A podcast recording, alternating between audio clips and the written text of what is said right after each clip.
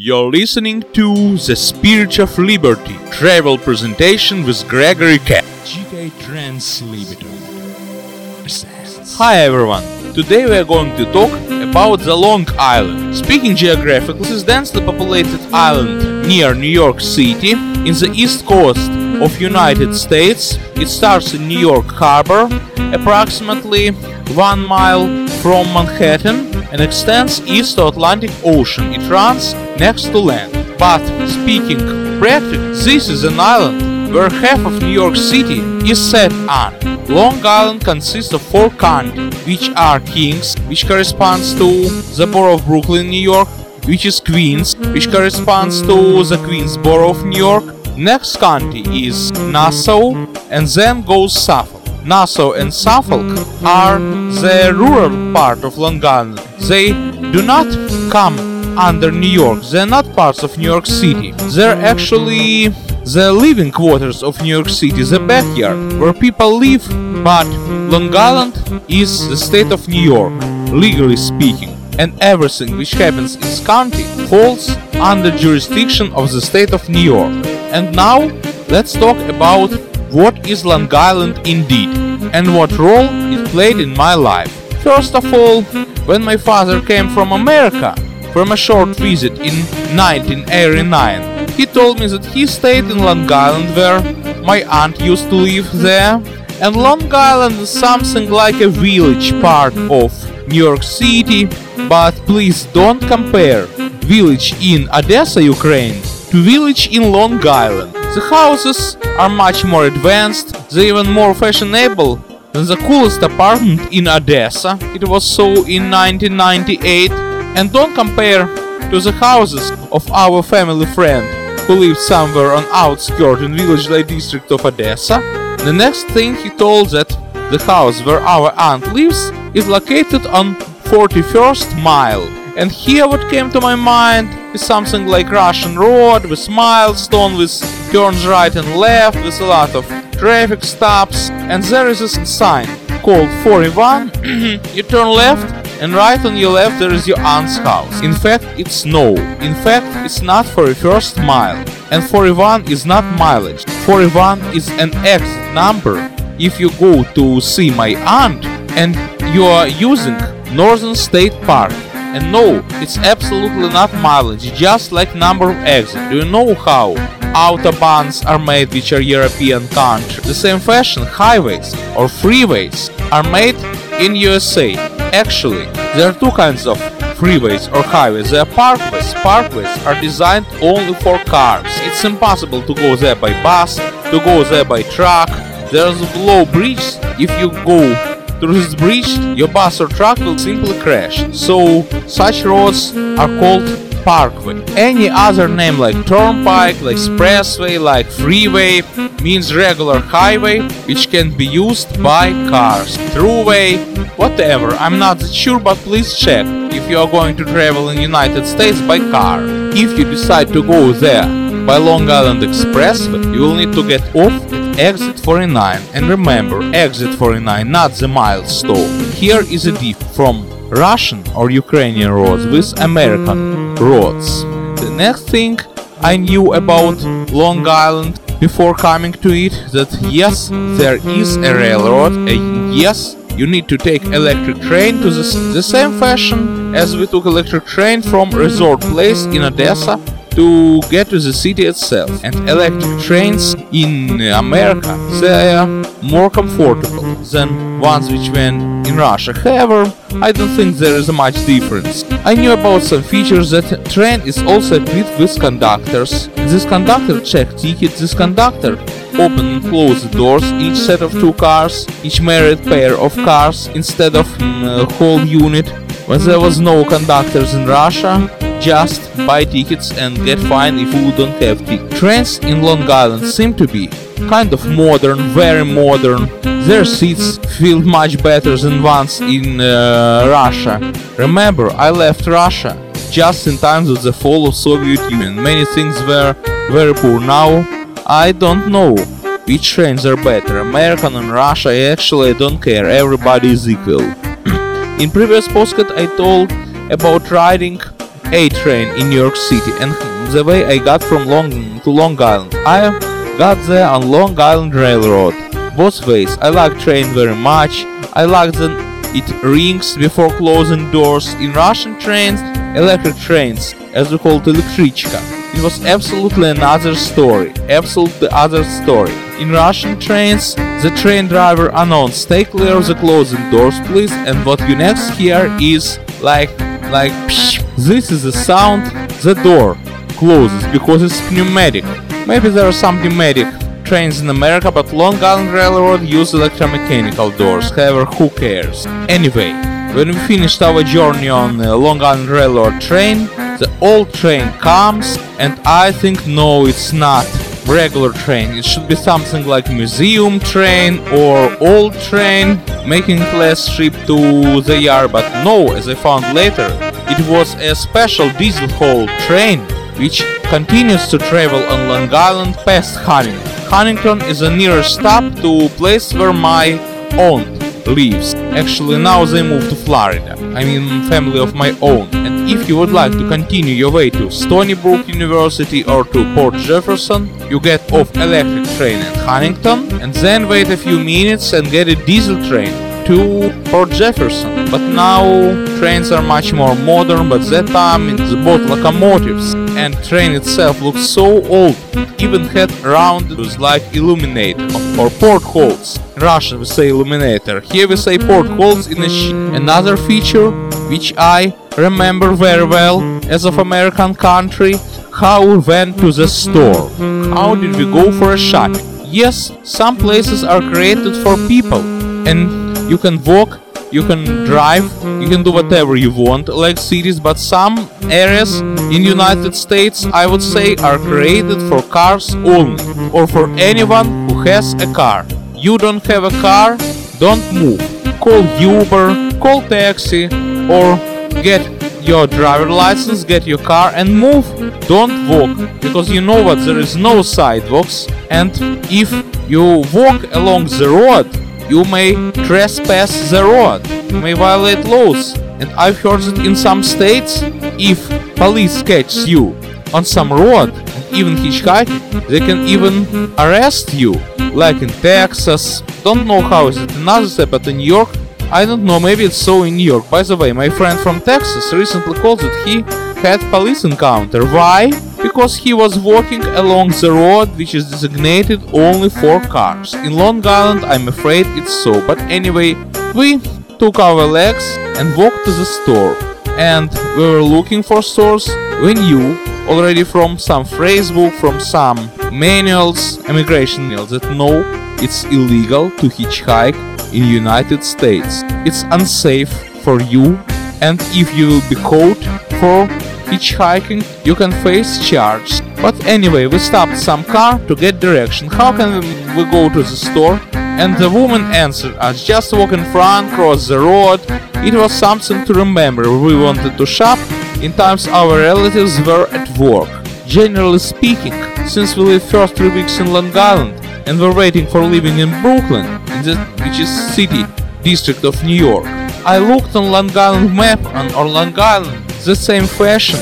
I used look on Siberia on Russian map, but Siberia in Russian map was not did not cause any good feeling because many people came to exile in Siberia. There was no such civilizations in Moscow or St. Petersburg in Siberia, but Long Island you would never say so. You would never call Long Island Siberia for New York. Long Island is a place where rich people live. The middle Long Island is full of middle class, middle income people. Maybe these people are even richer than ones who live in Brooklyn. These people can afford a house at least, but you know what?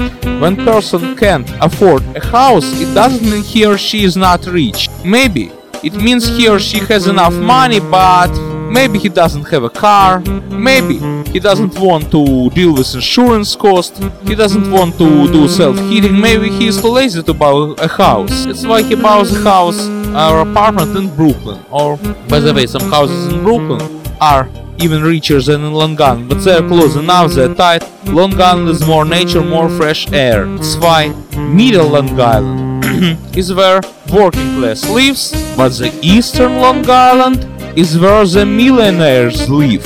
Maybe if I have time, I will explain you how the way it looks like. but I thought that Long Island is just a village, just desert if compared with New York, with Odessa, with Moscow. But in fact, it's not. There are some shopping malls, there are some small towns, there is and there are some mansions, historic mansions. For example, there is Theodore Roosevelt mansion. You know who is Theodore Roosevelt? Don't confuse with Franklin Delano Roosevelt. This is one of American president. And I'm not history fan. I'm not in politics as I told you. And I know that he made a lot and one of his achievements was a peace treaty during Russian and Japanese war, which was in the beginning of previous century. And he had house and mansion in Middle Long Island, in Oyster Bay Village, which is very nice district. And once upon a time, we took a trip there. And guess when we took a trip? After we took a trip to Prague and all Eastern Europe. I'm seriously talking. We couldn't believe that Long Island is so historic until we read a couple of advertisements in newspapers that yes, there are tours to Long Island, and we took one tour, which was directly from our home in Brooklyn. Some agency opened and we traveled. Teddy Roosevelt Mansion actually consists of two houses, living house and guest house. Our tour guide was a lawyer.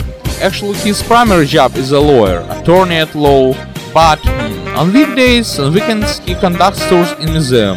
He boasted that his daughter married Russian man, actually Ukrainian man, from Lvov, and even told the name his daughter, American woman, got married on man from Lvov in Ukraine, and he went for a wedding. He showed us all the rooms, everything looked fine, and then he showed the room where Theodore Roosevelt spent his last night. He just went to sleep, he just told Oh, how it's beautiful to see everywhere, and then not wake up. He died. It was the last. Some people in our group told that, oh, maybe some put some stuff in his tea, maybe some tried to terminate him, very strange way. But I don't know was it so or not, the criminology that time was not good as this time. By the way, I forgot to mention that the name of this place where there is historical state of Theodore Roosevelt. It's called Sagamore, Sagamore Hill Park, so you can use this name to look for it on internet. Another wonderful place in Middle Long Island is Planting Fields Arboretum. I would say it's just botanical garden, but I don't know why people call it arboretum. The first time there, we went in February to OC, and sure there was not so much stuff there and the weather were cold without. I personally hate this weather, as I told you in my first podcast. But anyway, if you're with people, if you're on tour, it's okay. And we went to the special enclosed space and saw a couple of camellids. Then we walked around the arboretum, we showed the Coy Hall, where someone, I don't know what's the history of this Koya Hall, just remembers the name. Sounds funny, Koya Hall, Koya Hall, especially for Russian ears. The next time we went to this arboretum was year later and it was in summer. It was hot, horribly hot in New York and that time we spent much time, we've seen a lot of stuff, I just know where the bus is located and I walk on my own and suddenly I see a person from our group and I told him, did you decide to get apart from the herd? No, the herd apart from me. I mean by the herd I mean like you know what, like group of sheep, of rams who just keep together like animals for each other. And whenever they're taken they will go together, even in a slaughterhouse. They go together. They go food, they go together.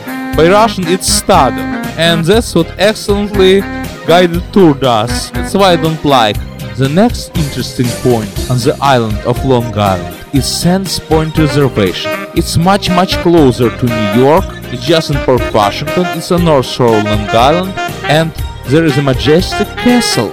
And under this castle there is a very pleasant beach. Sometime night tournaments take there. but we did not watch it. Another place like this which I did not visit yet is Oheka Castle, and it's located in middle of Long Island. It's also magic place and on one of the days I will visit. There even more places. Vanderbilt Mansion in middle of Long Island, which I did not visit, but the next place which I visit is Old Westbury Garden. As our tour guide told, it was made on old money. Old money is something like money which comes from investment, from business investment, because you know what?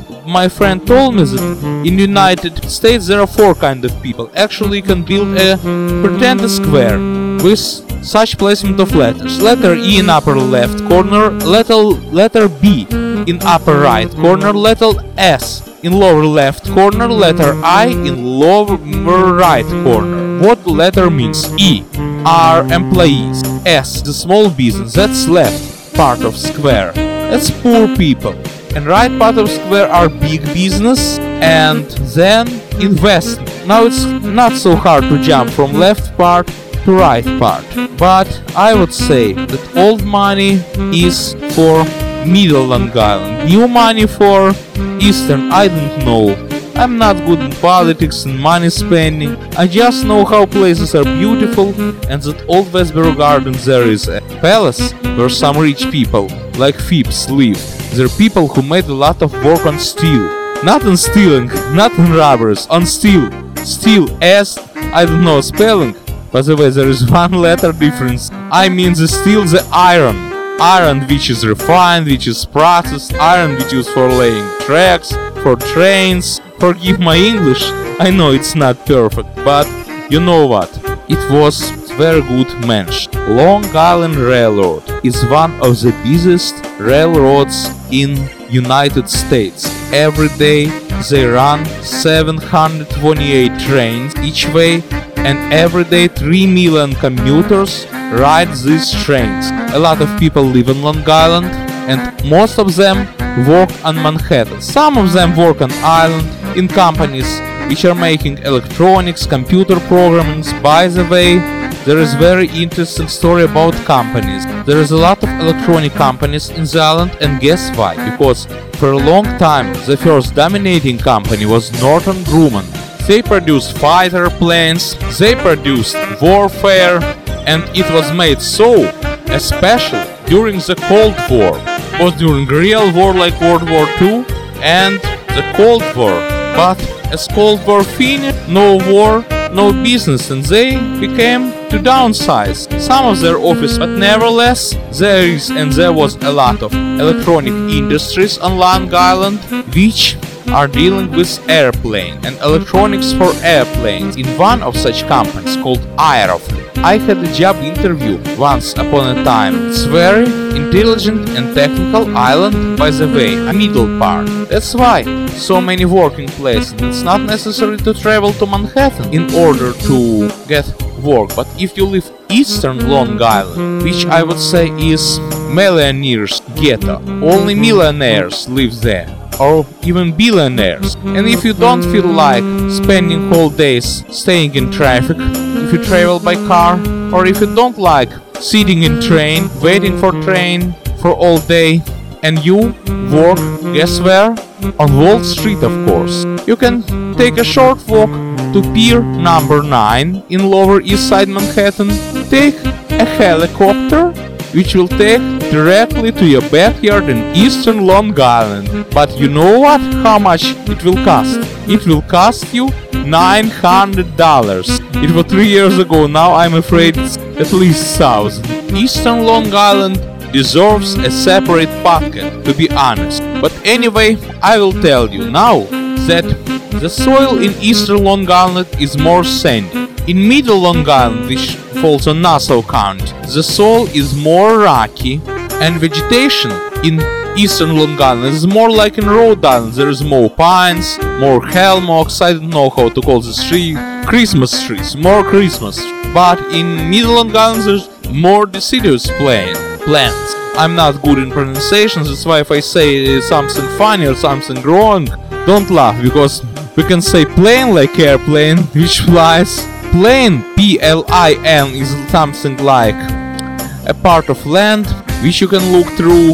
There is place called Plainview, like plain land, or plant or plants. Plant, no, it's like a tree, and plan is of what you're planning. So I don't laugh on my English, if so what. There is a lot of aviation on Long Island. There is at least three airports in the island, among the big ones. Two of them are for private planes, which just run around the island. One is for big planes and for commercial flights, and you can take the plane to Chicago, to Bermuda, to Florida, as my aunt does sometimes. It's called MacArthur Airport. It's located in middle of the island, and people who live on Long Island they don't need to travel to JFK or LaGuardia and lose time in Texas and Castle because you know what? If you're on Long Island, you can take Long Island taxi, which can take to JFK for $30, but no, they will not take you back from there, so you'll need New York taxi, charge $45. People don't need hassles, people need to live in peace. That's why they live on Long Island, they use their own airport. There is no big cities like New York, like Boston on Long Island, but there are small cities which are like center. One of them is Southampton, another is Sag Harbor, which I visited, and maybe in some of the next podcast I will tell you about the Eastern Long Island in details. Seems like that's it for today, but before saying bye, I will tell you that I'd wish the country of Liberland, even so it's much smaller than Long Island, I'd wish Liberland to thrive as much as Long Island. That's it for today. Gregory Katz was with you.